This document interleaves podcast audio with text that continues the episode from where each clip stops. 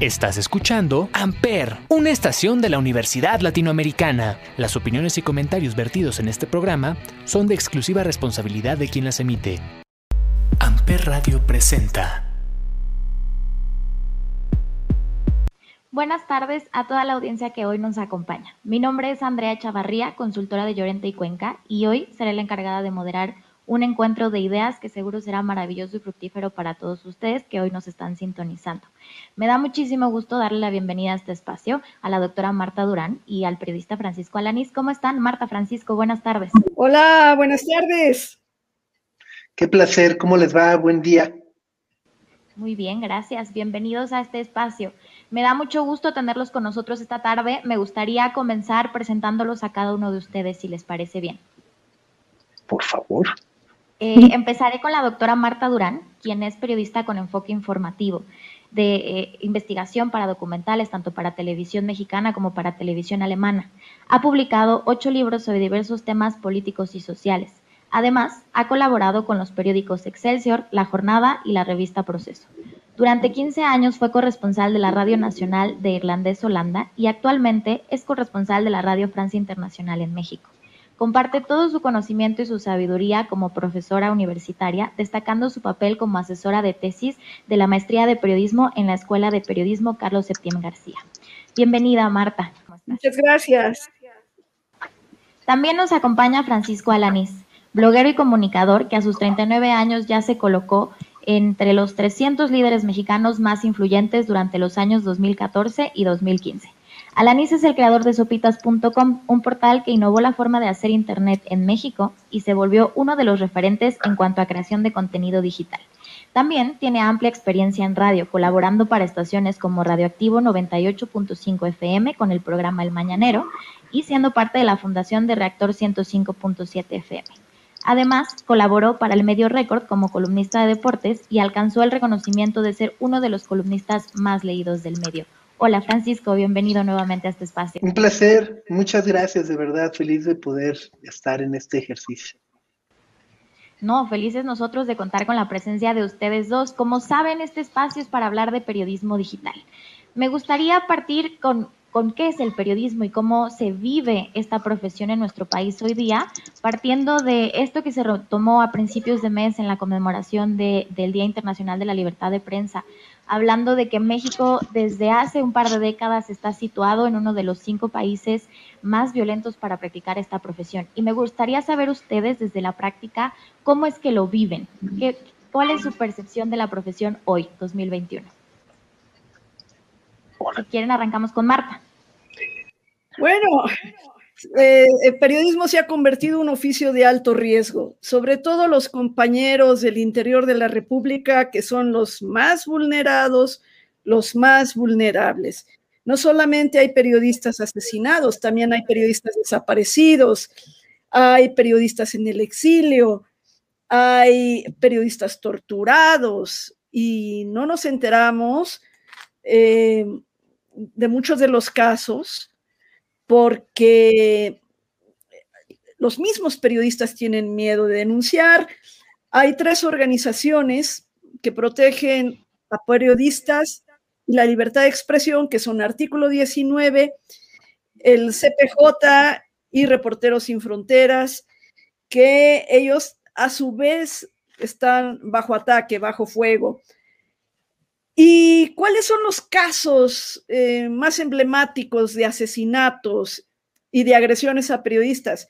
Bueno, son aquellos en la que el periodista saca a la luz el vínculo de el gobierno, la autoridad local, estatal, federal, etcétera, con el crimen organizado que denuncia las malas eh, prácticas o los crímenes o delitos de los poderes fácticos, ya sean legales o ilegales.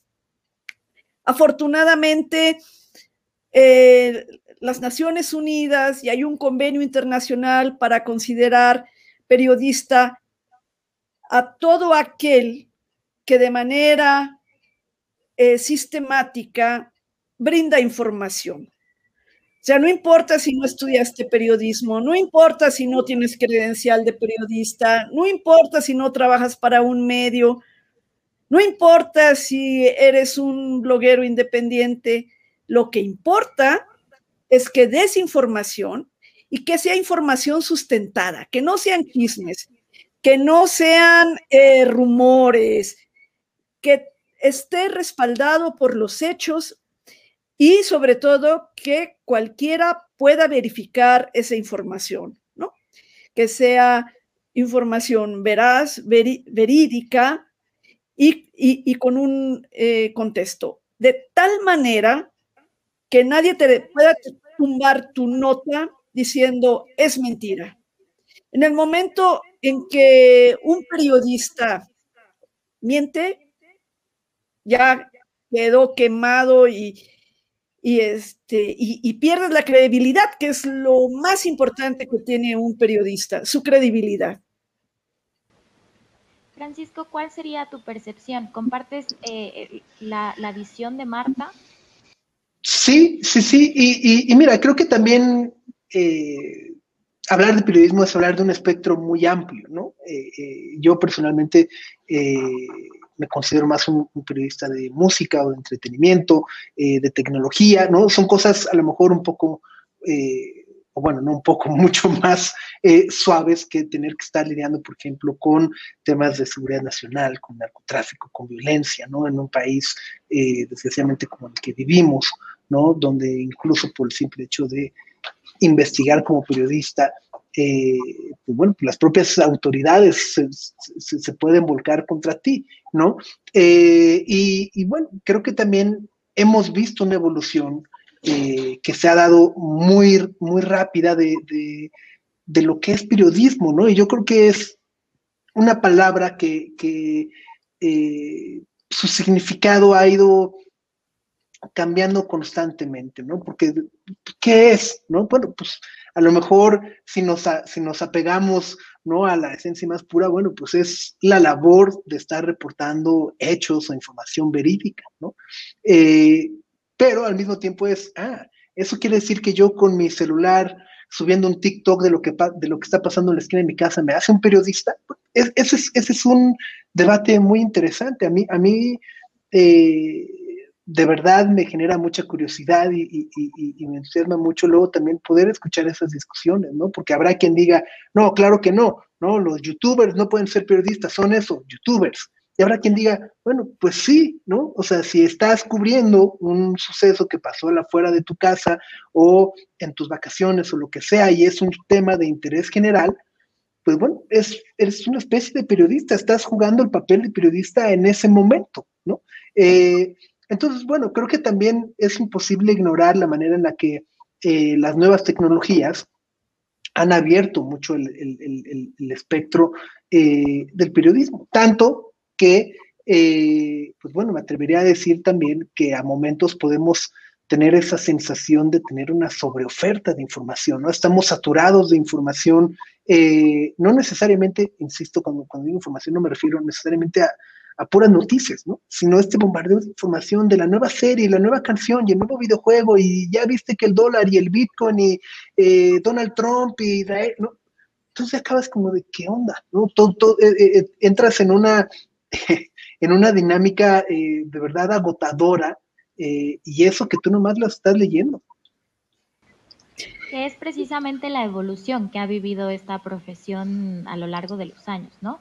Pensemos que la profesión inicia en las calles con los famosos pergoneros, ¿no? Y ahora el tener esta infoxicación realmente se vuelve abrumador. Y tocaron varios temas interesantes que me gustaría ir retomando a lo largo de la charla, pero creo que empezaré retomando el concepto de credibilidad que mencionas, Marta, y el de veracidad que retomas tú, Francisco. Y hablaría entonces aquí de las fuentes. ¿Cómo eh, podemos elegir fuentes confiables para respaldar esa veracidad y esa credibilidad a la que debemos de hacerle honor al ejercer esta profesión, sin importar eh, el tipo de información que estemos manejando. Bueno, eso es lo más difícil. Tú tienes que checar que sea verdad. Y hay fuentes a las que les puedes creer. Hay fuentes que tienes que tomarlo con algodones, con pinzas y verificar, ¿no? Entonces, eh, desde los boletines oficiales hasta información que te filtran, tienes que revisar que sea verdad. Había una periodista cuyo nombre no me acuerdo, una viejita en Washington, que decía, hay un, si tu mamá te dice que te quiere mucho, verifícalo.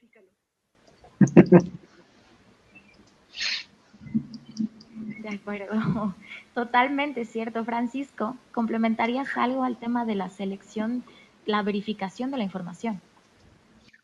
Sí, y, creo que también es algo que, pasa mucho, ¿no? En, años recientes, en esta época, eh, cómo eh, de repente se va desdoblando la, la, información o cómo alguien puede sacar una nota a raíz de una declaración que fue hecha con cierto contexto y no a partir de las cifras, ¿no? Eh, o bueno, lo vemos todas las mañanas también, ¿no? De repente con el presidente, eh, pues dando otros datos, ¿no? Pues, ¿no? Yo tengo otros datos y es, bueno, pero, esos datos, ¿cuáles son, no? O sea, cómo constatar la, la, realidad, ¿no? Y creo que ahí es importante justo poder apegarnos eh, a los hechos, ¿no? Eh, a, lo, que ocurre, a las cifras, más allá de, lo que nos digan, ¿no? Porque también es muy fácil poder, eh, pues siempre contraargumentar que son fake news o que somos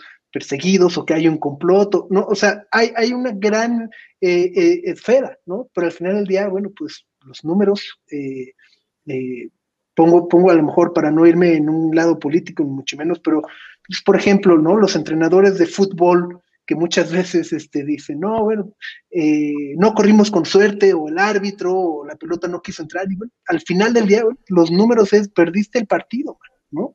Este, por más que digas que jugaste bonito, perdiste el partido o ganaste el partido. Entonces creo que esta parte de, eh, verificar y corroborar los hechos más que las opiniones o los dichos de las personas o los personajes, es lo que nos ayuda a poder eh, transmitir lo que realmente ocurrió y por qué es importante o interesante o relevante.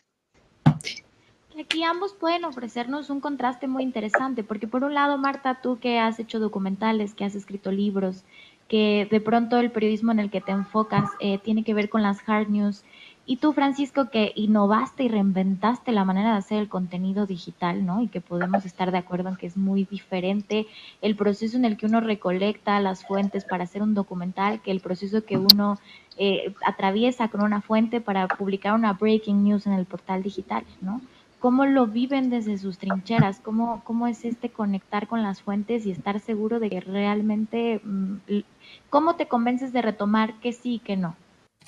Mira, aquí, aquí hay algo clave que son las nuevas tecnologías. Las nuevas tecnologías son una súper herramienta para los periodistas. Primero, con Internet se le acabó el monopolio a los periódicos y a las televisoras tradicionales.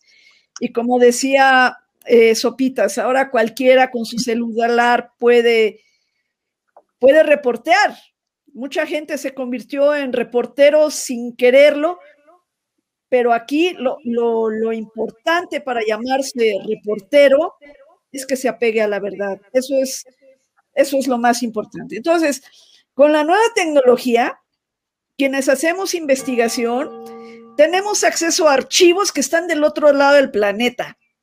Tenemos acceso a mapas que, pues imagínate, hace 50 años eh, cuando se reportaba la guerra de Vietnam, por poner un ejemplo.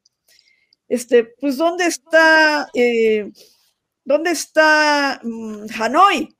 pues, quién sabe, ¿no? Entonces, ahora te metes a Google Maps y, ves ahí desde un satélite o, lo que tú quieras ver cerquita, tú puedes entrevistar a alguien que esté del otro lado del planeta o que esté escondido.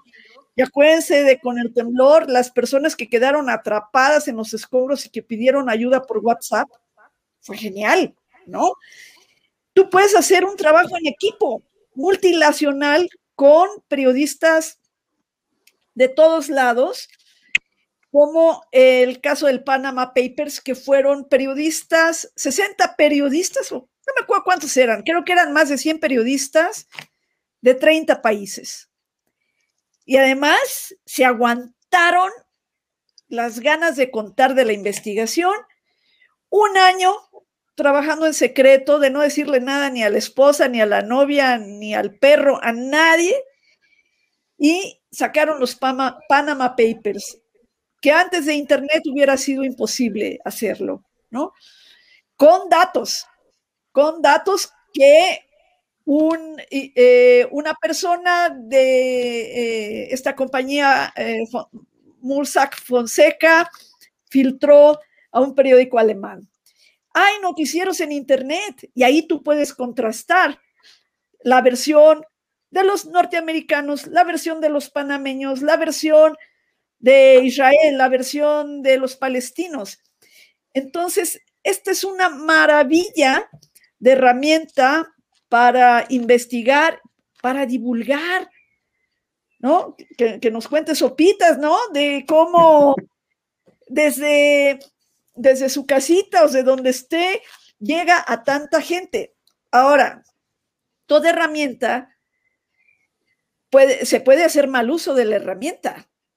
Y ahí están las noticias falsas, y ahí están los rumores, y ahí está la, la propaganda, y ahí están los comerciales, comerciales que son eh, verdaderos atentados a la verdad y que son verdaderamente dañinos porque las empresas que hacen publicidad se han puesto a estudiar psicología, etnología, neurociencias, para que el producto que te van a vender, ya sea una pasta de dientes o un candidato, llegue a tu inconsciente y van a manejar tus miedos, tus aspiraciones, tus complejos, ¿no? Entonces, eso es verdaderamente peligroso eh, en, especial con las nuevas generaciones que le creen a la pantalla, que le creen y no tienen el filtro de que digan, ah, chingana, a mí no me vengan con eso, porque, ¿no? Que tienen un poco más de experiencia,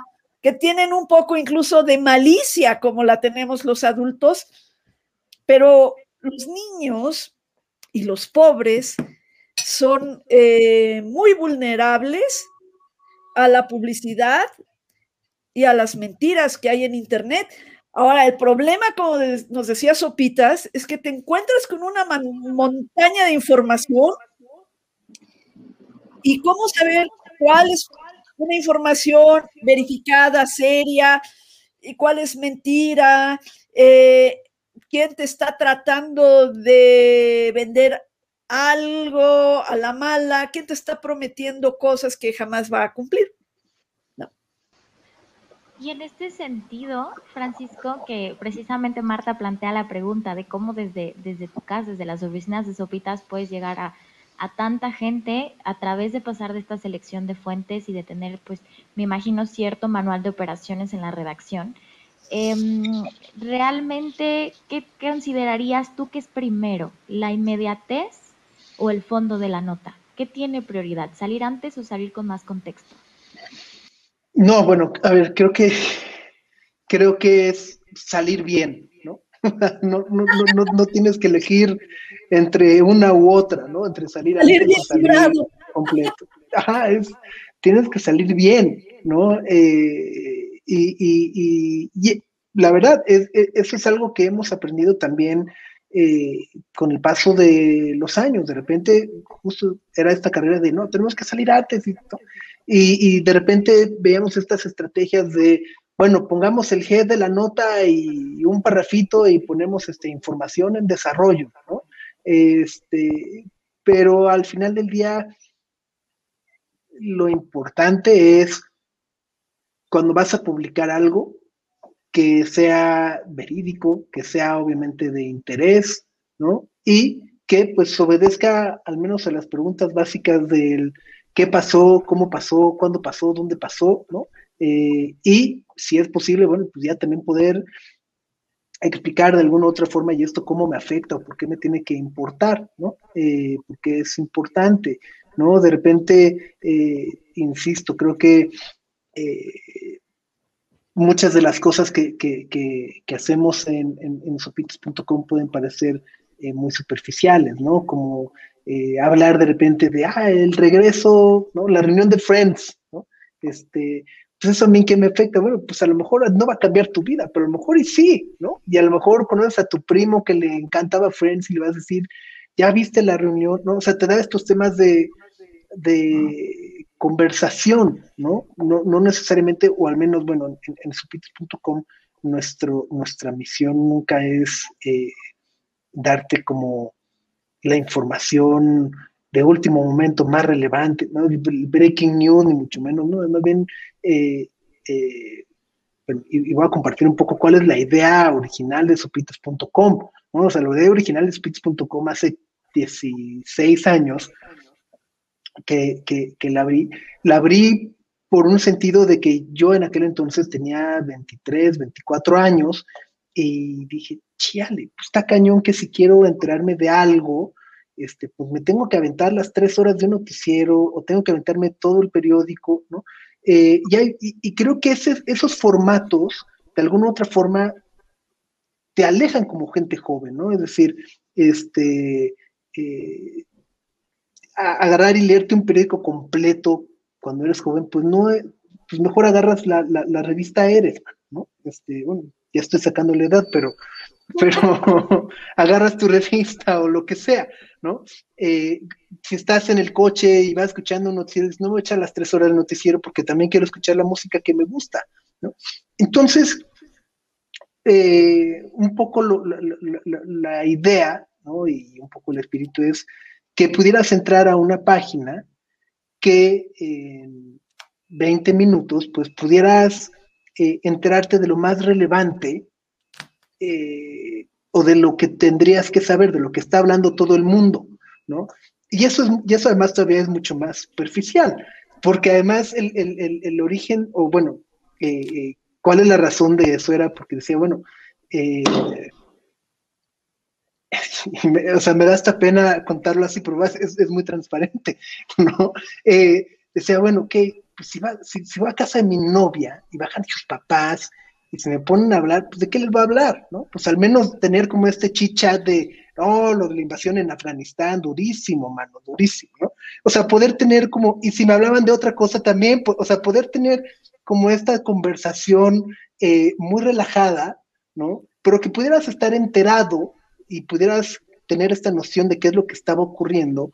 Eh, y entonces, así fue como nació un poco sopitas.com, y eso es un poco como el, eh, la, misión, por así decirlo, ¿no? Que puedas entrar en una página donde puedas saber por igual eh, qué está pasando con Israel, pero cuál es el meme de moda, ¿no? Este, cuál es la, tendencia viral en TikTok, pero también a qué hora es el partido del Cruz Azul en la noche, este, y al mismo tiempo qué está pasando con el Bitcoin, ¿no? O sea, un, un poco... entonces, poder cumplir con eso también requiere, luego viene, eh, o sea, requiere de una curaduría, ¿no? Y, y, hace, hace ratito tú decías, bueno, ¿cómo definir qué es lo que cubrimos y qué no, qué es lo que hablamos y qué no? Eh, y, y, ahí la verdad, pues viene una parte que cae en lo subjetivo, ¿no? Eh, ¿Por qué? Porque nuestra decisión, al menos en sopix.com, es, bueno, ¿qué es relevante para nuestra audiencia? ¿no? Eh, y, y, creo que ahí en cada, en cada medio, pues será, ¿no? O sea, si pasa algo en el Vaticano, ¿no? están ahí, van a elegir al apóstol de este San Juan, de no sé qué, pues, pues la verdad en spits.com no, no, no, no, nos va a interesar mucho, ¿no? Este, pero habrá medios a los que sí, ¿no?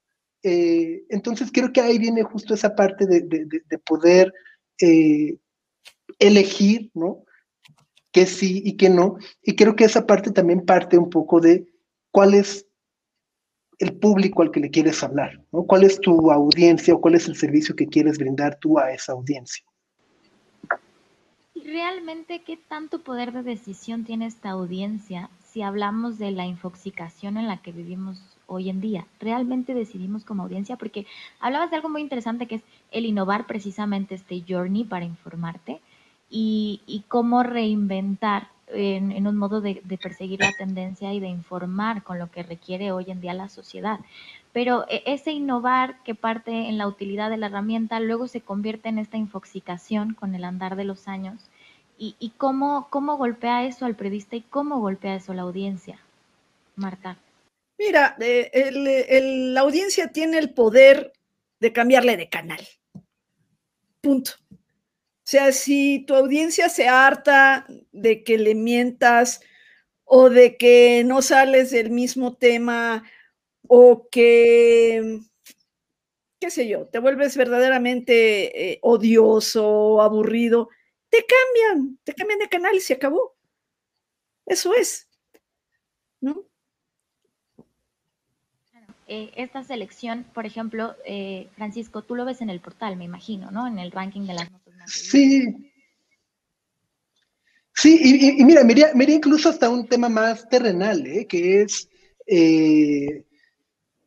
seguramente muchos en sus cuentas de, de, Facebook o de Instagram o de TikTok, mucho del contenido que hacen es porque quieres likes, ¿no? Digo, no, no necesariamente que, que, que, que todo lo que hagamos en los medios es buscando likes, pero, pero es ese poder el que tiene la, audiencia, ¿no? El cambiar de estación de radio, el darte un follow, un follow, el poder compartir tu nota, ¿no? O sea, para mí ese es como el, eh, el logro mayor en realidad. Lograr que alguien pueda compartir tu contenido es lo que me parece ya como, como meter el gol, ¿no? porque eso quiere decir A, que te, que te vieron, B, que leyeron tu contenido, C, que dijeron, esto está lo suficientemente chido como para mandárselo a, ¿no? Y, cuando tú compartes algo, pues es de alguna u otra forma como si lo estuvieras eh, respaldando, ¿no?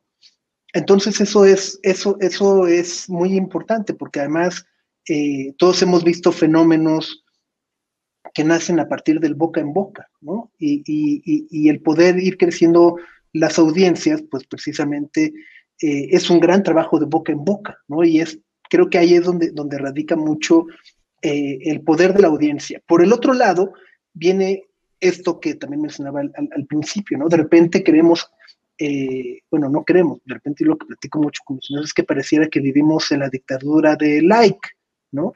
Y, y entonces de repente empezamos a ver eh, prácticas, ¿no? Eh, no voy a decir si son buenas o malas, prácticas que a mí me parecen un poco eh, chafas, ¿no? Que es el clickbait, ¿no? El, soft porn, las fake news, ¿no? Y todo porque pues, quieres tener más likes, ¿no? y, vivimos en esta dictadura del like, ¿no? O de los millones, donde también eh, yo creo que eh, una de, los, de, las peores cosas que nos pasa en la actualidad es que gracias a Internet, pues, eh, medimos todo en millones, ¿no? O sea, como que estamos acostumbrados a creer que si tu video no lo ven un millón de personas, entonces está chafa, ¿no? o si tu página no la ven 7 millones de personas, entonces no vale la pena. O si tu canción no tiene cierto número de, reproducciones, no eres buen músico, ¿no?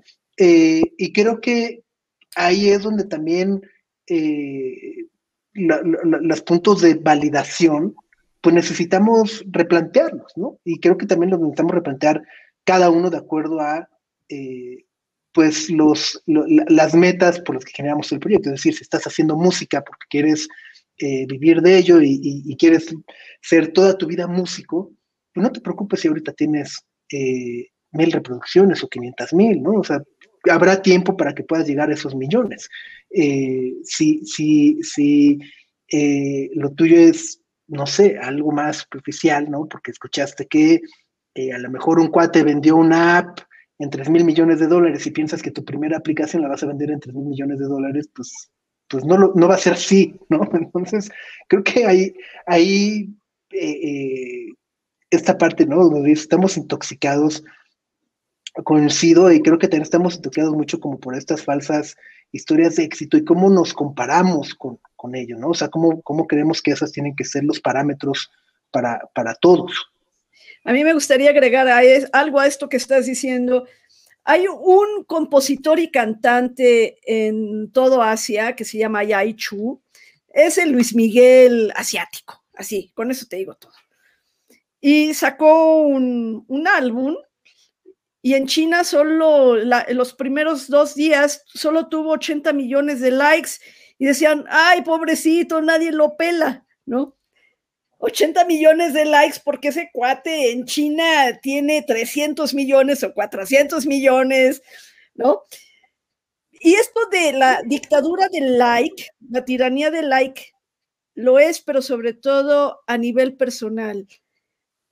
Las personas que están en, Facebook, en redes sociales, y que se comparan con las historias que publican otras personas, eh, que aparecen sonriendo en la playa, en bikini o retratando lo que se van a comer. Entonces, eh, te estás comparando con otros constantemente y el día que no te dan like a tu foto, el foto, tu foto con tu vestido nuevo, es el fin del mundo. Y es increíble, de verdad. Yo no podía creer que hay tantas personas en el psicólogo con depresión o al borde del suicidio porque no le dan like.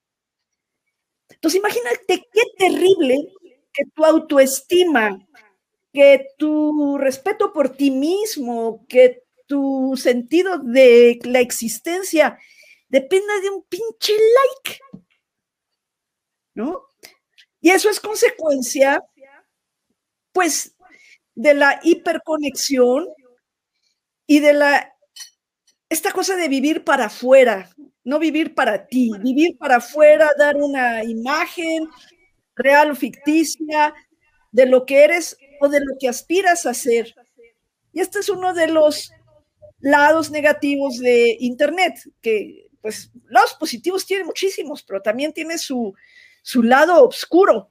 Pero este lado oscuro va a lo, a lo más profundo de la personalidad de algunas personas, de algunos jovencitos, ¿no? Que, que el like sea el sentirse aceptado, que sea más importante el like de tus compañeros de la secundaria que el cariño de tus papás. Y hablando de esta tiranía del like eh, y de la viralización, ¿los contenidos periodísticos se viralizan? Y si se viralizan, ¿cómo? ¿Qué, ¿Cuál sería la ecuación mágica para viralizar y entrar como que un contenido periodístico entre en este torbellino de, de los 8 millones, de los 10 millones, de los 20 millones de likes? Bueno, hasta donde yo sé, mientras más visitas, más dinero puedes ganar. Eh, eso no, tengo la, mayor certeza. Yo he trabajado toda mi vida en, medios extranjeros. En la Radio Nacional de Holanda, Radio Nederland, hasta que terminó y que empezó como radio, una radio clandestina en contra de los nazis, eh, y después, con la llegada de Internet, se volvió, pues yo creo que en una de las primeras eh, noticieros por Internet, que te daba muchas posibilidades de imprimir la nota, el audio, el video, la foto. Cerró Radio Nederland porque ya no había financiamiento oficial y entré a la radio, a, Radio Francia Internacional, donde es, lo mismo. Y aquí a ellos no les importa si hay likes o no, porque no dependen de la publicidad. Y es aquí eh, el, el gran punto. Los medios durante mucho tiempo, y todavía muchos medios, no viven de los periódicos que venden, viven de la publicidad. Entonces, eh, antes el, el, PRI y el PAN gastaron miles de millones de pesos en publicidad y de eso vivían muchos medios. Pocos son los que sobrevivían de la venta, por ejemplo, de sus revistas o de sus periódicos, como es el caso de la prensa que, vive de, de sus suscriptores, perdón, de la venta en la calle, o proceso que vive de sus suscriptores. Pero los nuevos medios también dependen de, de la publicidad, ¿no? Y algunos medios, algunas apps, en el momento en que tú das tus datos y te dicen esta página es gratuita, en realidad, en realidad estás pagando con tus datos, ¿no? Es una manera eh, muy, muy diferente de hacer negocio que yo todavía no termino de entender. Yo soy del siglo pasado, entonces me cuesta mucho trabajo. Eh, em, pero es esto, ¿no? Ahora, eh, tanto en los medios digitales como en los medios tradicionales, lo que se busca es la audiencia, porque porque a mayor rating, mayor publicidad y mayores ganancias. Y hay medios tradicionales que jamás, jamás en la vida van a criticar a tal producto, aunque sea venenoso y mortal, porque sus patrocinadores son los que pagan la publicidad. Entonces, la idea de los medios públicos, no gubernamentales, sino públicos, es que no estén eh, dependientes del like o de la publicidad, que se les pague un, salario digno a todos los que trabajen ahí con fondos públicos, o sea, nuestros impuestos. Y que la información, los programas y los contenidos no dependan del rating. o de quedar bien con un anunciante, que no haya que exagerar, mentir y hacer de las noticias un show o fake news para tener más, más audiencia. Entonces trata, en principio, la idea de crear contenidos que eduquen, informen y que sean divertidos. Y el que sea divertido no está peleado con las otras dos cosas, contenidos culturales y, y demás, pero que no sea este, em, idiotizar al público, ¿no? ¿no? Que no sea el like, el rating, el tirano, que no te tengas que someter al like y al rating para poder sobrevivir como, como medio. Y es bien difícil, ¿eh? Es bien, bien, bien difícil esto. En tu caso, Francisco, desde Sopitas, ¿cómo, cómo ven el tema de la viralización? A lo mejor entrando, ¿no? ¿Cómo desde el periodismo se contrarrestan las fake news y se logran posicionar contenidos virales al mismo tiempo? Porque de pronto lo que domina la agenda resulta ser una fake news, ¿no? Sí, y creo que, eh, a ver, eh, las fake news no están ahí por casualidad. Eh, obedecen a algún interés ¿no? de alguien por ponerlas fuera. Y esos intereses pueden ser desde mentes muy maquiavólicas, eh, eh, queriendo manipular, no sé, el conflicto Rusia-Estados Unidos, ¿no? Si lo quieres pensar ahí, hasta hacerte creer que algún candidato hizo algo que no hizo, o que algún partido es mejor que el otro partido. Hasta hay que decirlo, también los modelos de publicidad en Internet, ¿no? Entre más clics recibas, pues más dinero ganas, ¿no? Eh, y, el modelo de publicidad lo menciono también porque, como mencionó la maestra, eh, pues así como en aquel entonces no había eh, muchos medios o muchas revistas que vendieran, que lograran sobrevivir de la venta de revistas, pues hay muchas veces hay muchos medios que no logran subsistir tampoco porque el modelo de publicidad en Internet es muy agresivo, es muy centavero, ¿no? Eh, es algo que yo de repente platico muchas veces eh, con, el equipo, ¿no? O sea, eh, cuando de repente me dicen, oye, ¿por qué gano esto? O explico un poco los dedos, bueno, mira, esta nota que tú haces que te puede tomar dos horas, una hora, dos horas hacerla, tres horas, ¿no? pues para Google y para Facebook, pues, pues vale dos centavos de dólar, ¿no? Este, eh, cada clic que le das, cada banner ahí que aparece, entonces nos paga dos centavos de dólar. ¿no? Entonces, para que esos dos centavos de dólar sumen y se conviertan realmente en algo significativo, para que esos centavos de dólar se conviertan en 1.500 dólares, ¿no? O en 2.000 dólares, etcétera, pues necesitas tener millones de visitas a esa página. Y entonces, cuando tienes un medio o cuando simplemente quieres hacer dinero fácil en Internet, pues abres una página donde no te importa la eh, credibilidad, no te importa eh, la ética, no te importa nada. Y puedes subir ahí las fake news, ¿no? Que, además seguramente todos los hemos visto cuando estamos navegando en otras páginas que abajo te aparecen los anuncios de, ¿quieres ver lo que le dijo Talía Luis Miguel, ¿no? En la pelea que nunca vas a saber entre, ¿no? Y entonces, eh, justo pues hay gente que le va a dar clic a eso, este, y, llegará una mentira o llegará un fake news o llegará, y es porque es un modelo de, negocio también, ¿no? Eh, eh, y es parte de la realidad donde vivimos. Ahora bien, ¿cómo contrarrestarlo? Pues bueno, pues creo que también nosotros como audiencia, de nueva cuenta, pues tenemos un poder y es lo que estamos platicando, ¿no? Tenemos el poder de dar clic o de decir, pues no, no va a dar clic, ¿no? Es, es, una mentira. Tenemos el poder de eh, poder contrastar la información, ¿no? Así como, así como en Google queremos buscar este, casas bonitas o restaurantes o viajes o lo que sea, pues también podemos buscar eh, algún tópico de la noticia del día, ¿no? Y ahí seguramente Google también nos pondrá una, nos desplegará 5, 6, 7, 8, 10 opciones de diferentes medios con credibilidad donde cada uno puede pues también eh, contrastar la información, ¿no? Es que además es algo que, que,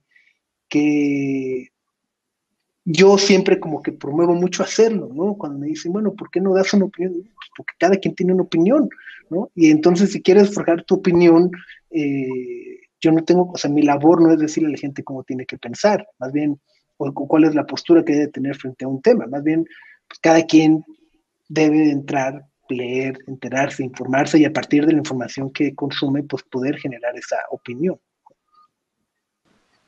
Y esta evolución que ustedes han visto, que evidentemente contempla todos los temas que hemos abordado, ¿no? El tema de la viralización, de los fake news, de cómo acceder a las fuentes hoy en día a través de las herramientas digitales, ¿cómo los ha hecho ustedes evolucionar como periodistas? Es decir, eh, si ustedes voltearan algunos años para atrás y compararan el ejercicio del periodismo que hacían entonces con el que hacen ahora, ¿cuáles serían las principales diferencias positivas y negativas que ustedes destacarían?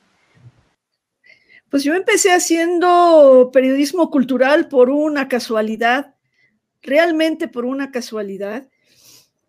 Y eran temas que de libros, de poesía, de esto, del otro.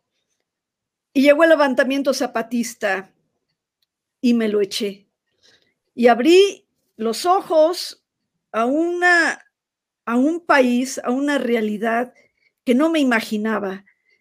Llegar en el 94 a la selva lacandona y a los lugares más perdidos de Chiapas donde no había electricidad, no había carreteras más que los caminos que había hecho el ejército y ver niños con sarna. Yo había visto perros con sarna, pero no había visto un niño con sarna y, ver gente que, se muere de enfermedades medievales que tienen cura. Eso me marcó. Me marcó el racismo eh, hacia los indígenas, me marcó la violencia del ejército a las comunidades indígenas. Y yo lo vi. Nadie me lo contó. El asesinato brutal de varios defensores de derechos humanos y ya no, ya no salí igual de la selva. Salí hecha otra persona que vio las cosas de otra manera.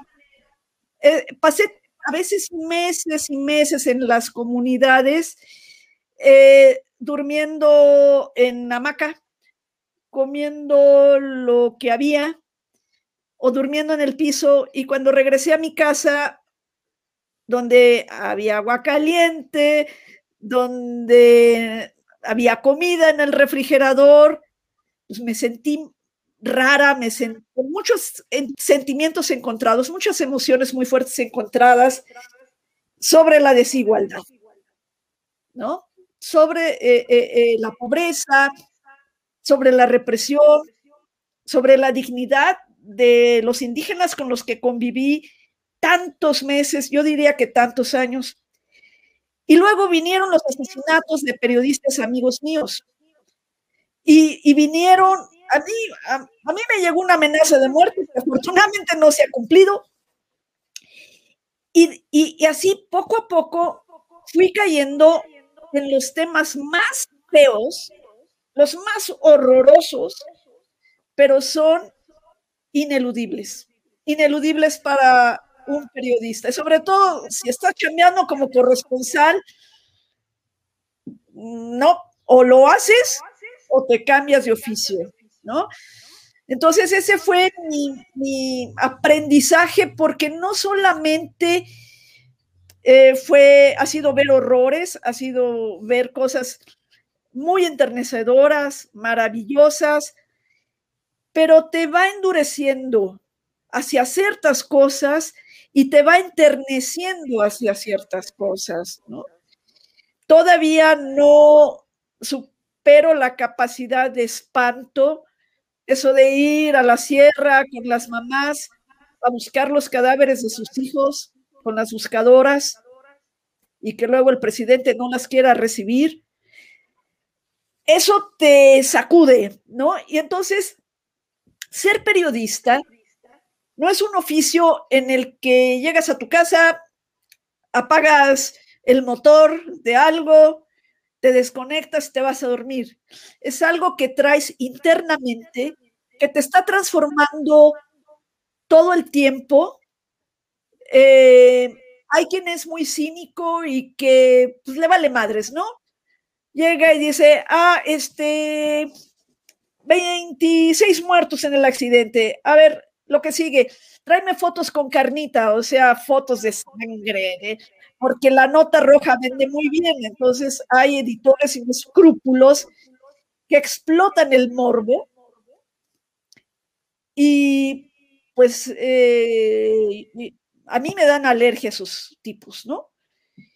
Y ves ciertos medios que viven del morbo, que viven de las historias de alcoba, que ya no es la variedad, como dice Sopitas, de que pues el, el Vaticano, el Bitcoin, el fútbol, sean las cosas que le interesa a la mayor parte de la gente, porque como bien decías hace ratito, no todos los jóvenes se van a chutar un periódico entero, ¿no? Hay que flojera, ¿no? Y, y no es mi público, a veces sí, y me da mucho gusto que, sean mi público, pero me da mucha pena que sean mi público cuando se trata de desapariciones forzadas, de tortura, de... No, pues yo estaba muy contento hasta que me desaparecieron a mi hermano, ¿no? O señoras que estaban felices, felices en, en la cocina como amas de casa tradicionales, que solo veían las telenovelas y no se preocupaban por nada hasta que le desaparecen una hija. Y así fue mi evolución y perdón por haberme extendido, pero es que me, me gana, me gana el temple, no, me, ganan las emociones. E-, esa es la intención, Marta, que, que, compartan con nosotros esa, esa experiencia, ¿no? Ese periodismo empírico. Y en tu caso, Francisco, ¿cómo, cómo has vivido esta evolución? ¿no? ¿Qué, qué, ¿qué ha sido distinto del periodismo que hacías hace unos años al que, al que haces ahora? Bueno, creo que eh, eh, hay, que decirlo, ¿no? Este, hace unos años, si algo ocurría eh, a las 3 de la mañana, pues podía salir a las 7, 8, ¿no? O sea, si ocurre a las 3, siempre están las 3, ¿no? Esta, e, e, esta parte que hablábamos de la, de la inmediatez, de repente, eh, que, que, también con la tecnología, bueno, pues te, te, te, mantiene eh, eh, atado, ¿no? A, estar literalmente pegado al teléfono, a estar viendo qué es lo que está pasando constantemente, ¿no? eso por un lado, y por, el otro creo que también es ese, a ver, voy a decir una cosa que es muy obvia, ¿no? pero conforme, conforme ganas experiencia profesional, vas creciendo también a nivel personal, empiezas a ver otras cosas que a lo mejor en su momento no veías o no prestabas atención, vas descubriendo eh, nuevos eh, intereses, ¿no? Eh, y, al mismo tiempo también aprendes, de, aprendes de ti mismo y de, de, tus de tus errores, o sea, volteas en retrospectiva y dices, ah, no sé, ¿no? Eh, pero creo que eso es muy importante también, ¿no? Eh, como que siempre tenemos la mirada en lo que viene y en lo que sigue, pero también de repente es importante poder tener un momento de, ver en retrospectiva y, ver lo que las decisiones que tomaste en el pasado, a lo mejor en una situación similar, si fueron las mejores, si no, si has podido aprender o no, ¿no? Eh, y luego también viene esta otra parte, que, bueno, creo que es muy obvia también y muy natural, pero entender eh, que la profesión es muy demandante, ¿no? Eh, de repente, yo todavía me encuentro con eh, chicos que de repente dicen, no, pues a mí me encanta escribir de cine, y amo el cine y quiero dedicarme a cubrir el cine. Ah, perfecto. Oye, pues mira, la cobertura del Oscar es el domingo. ¿Cómo? ¿En domingo tengo que trabajar? Los Óscares son el domingo. ¿Qué hacemos, no? O de deportes, sí, pero ¿cómo? Pero el Super Bowl, ¿no? Entonces, bueno, eh, eh, eh, hay que tener clara esa parte, ¿no? que es muy demandante y, por lo mismo también yo lo que, lo, que digo y, que agradezco mucho es poder hacer algo que, que me gusta y que disfruto, ¿no? ¿Por qué? Porque pues entonces no se siente que estás trabajando. O sea, yo, durante mucho tiempo eh, de verdad no me creía lo afortunado, ¿no? Eh, cuando escribía en el periódico Récord de fútbol decía, este, es mi sueño, ¿no? O sea, me están pagando por ver la Champions, ¿no? O sea, entonces ya con, ya con eso, ya, ya, no, no, no necesito nada más, ¿no? Este, eh, entonces creo que eso es muy importante también, poder compaginarlo con algunos de, los intereses, ¿no? O sea, si eh, te das cuenta, si dices, oye, pues a mí la neta, las finanzas no es lo mío, pues no, no, no a trabajar en el economista, ¿no? Este, ajá, ¿no? Este, eh, eh, creo que ahí es donde, donde uno tiene también que poder forjar su carrera, y sé que muchas veces también cuando estás en, en la universidad, cuando estás en la escuela, este, dices, no, falta mucho tiempo para eso, ¿no? O cuando te dicen, oye, ¿y dónde te ves en cinco años? Y dices, ah, no sé ni, qué voy a hacer este fin de semana, qué voy a estar pensando que voy a estar en cinco años. Pero es importante, eh, más allá de un tema de estrategia y de decir, no, en cinco años voy a tener mi, este, voy a ser entrepreneur y voy a tener este, mi startup, ¿no? es más bien un tema como de, bueno, ¿qué me gusta hacer? Que creo que podría desarrollar, ¿no? De una manera profesional para acompañarme.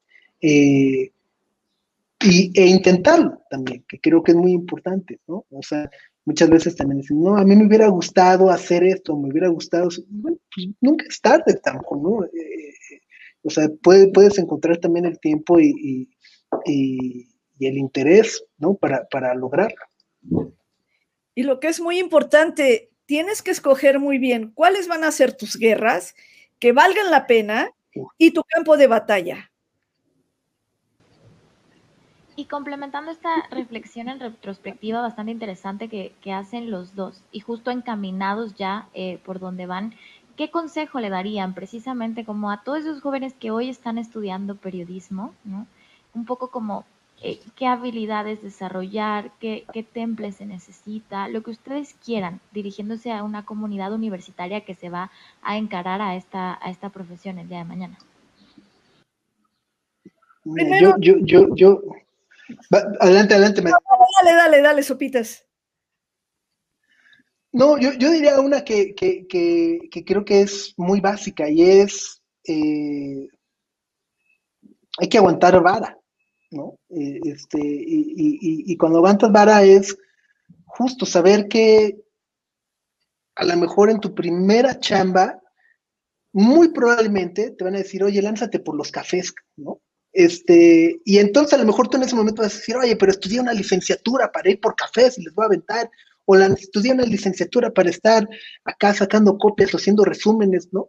Bueno, de repente eh, no nos damos cuenta, pero, pero en, los, en primeras chambas, los primeros puestos, eh, te ayudan mucho a poder identificar la dinámica de, del oficio, ¿no? Eh, puedes estar observando, decir, ah, ok, bueno, pues, a ver, no me refiero que, a, que, tengas que ir por café, mucho menos, ¿no? Pero hay este tipo de situaciones que de repente es, a lo mejor tú, tú, tú quieres ya este, decir de, bueno, pues a qué hora me dan el noticiero de Denise Merker, ¿no? Este, y es como, no.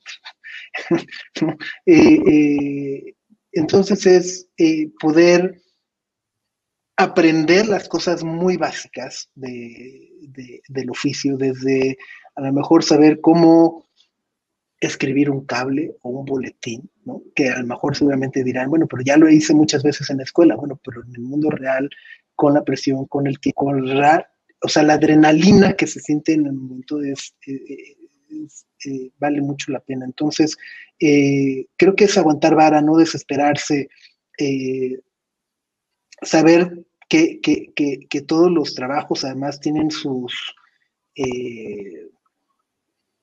pues sí, tienen sus, sus ¿no? O sea, eh, tienen ahí sus días buenos y sus días malos y, no por eso vas a ser siempre muy bueno, siempre muy mal, ¿no? O sea, yo muchas veces el ejemplo que pondré es, bueno, pues este, Messi falló un penal y ya por eso es malo, ¿no? Pero no va a ganar la Champions, pues, no, pero metió un triplete la autoridad, por eso es el mejor, pues, pues, tampoco, ¿no? Este, o sea, creo que la, la las chambas o, los trabajos pues, se construyen todos los días y va a haber días buenos y va a haber días malos y, debes de tener la cabeza muy fría o, muy clara tu visión de qué es lo que estás buscando en una empresa o en un trabajo para saber que eh, es, una, es, un, es, es, un maratón y una carrera de velocidad, ¿no? O sea, no, no hay prisa por, es que tengo que ser el CEO de los 30, ¿no? Este, porque, porque entonces ahí empiezas a tomar decisiones equivocadas o puedes empezar a tener una percepción equivocada. Bueno, a ver, agarren su cuaderno, ahí les va. Primera, un reportaje no vale una vida. Y si de veras tienen que pensarla mucho. Y no importa ya del tema, porque algunos fotógrafos que han asesinado son fotógrafos de sociales, pero resulta que a la boda a la que fueron apareció un narco abrazando un diputado, sacan la foto y esa foto le costó la vida al pobre colega. Entonces, tengan mucho cuidado. Es lo más importante ahorita no mezclar filias y fobias en tu trabajo. Ay, que fulano me cae requete mal, le voy a pegar, le voy a inventar. No, no inventar, no inventar. Eh, hay que ser honestos en el trabajo. Y no importa si es de radio, si es de bloguero, si es empresa escrita, si es en televisión. No se vendan no se alquilen. Hay que tener temple. Hay que formar es carácter para enfrentar muchas, muchas presiones. Y además una vida económicamente muy precaria. ¿No? Hay que estar conscientes de que la mayor parte de los periodistas en este país les pagan por nota y en el interior de la República te pagan 30 pesos la nota. O sea, ese es, hay, hay, algunos medios grandes en la Ciudad de México o en las grandes eh, capitales donde si tienes un contrato, seguro social, seguro de gastos médicos, ya te sacaste la lotería. Pero yo diría que ese es el 2% del mundo periodístico. Así es que va a haber muchas presiones, una vida muy precaria, muchos intentos de censura empezando por tu jefe inmediato. Y ahí es donde uno tiene que decir no. Es una cuestión de integridad y de honestidad. Y somos como los policías. Si un policía no es honesto, no es policía. Si un periodista no es honesto, no es periodista, es propagandista, es anunciante, ¿no? Tienes que proteger a tus fuentes como a ti mismo. Hay que verificar siempre eh, la información, ¿no? Y estar y estar preparados para, para lo peor, esperando lo mejor, Entonces, se necesita de veras amor a la camiseta para entrarle a este oficio que, como decía Hemingway, es la manera más emocionante de ser pobre. Algunos lo ven como un hobby, Muchos hacemos periodismo, pero no vivimos el periodismo porque paga muy mal, con algunas excepciones, ¿no? Muy pocas excepciones. Pero qué le que no, no hay problema. Si uno tiene la actitud, la camiseta, el temple, adelante, porque publicar y llegar a la gente te da una satisfacción muy, muy profunda del deber cumplido. Pues qué maravilla contar con tan sabios consejos de dos figuras tan importantes en, el medio hoy. Em, no sé si quisieran agregar algo más a la conversación del día de hoy.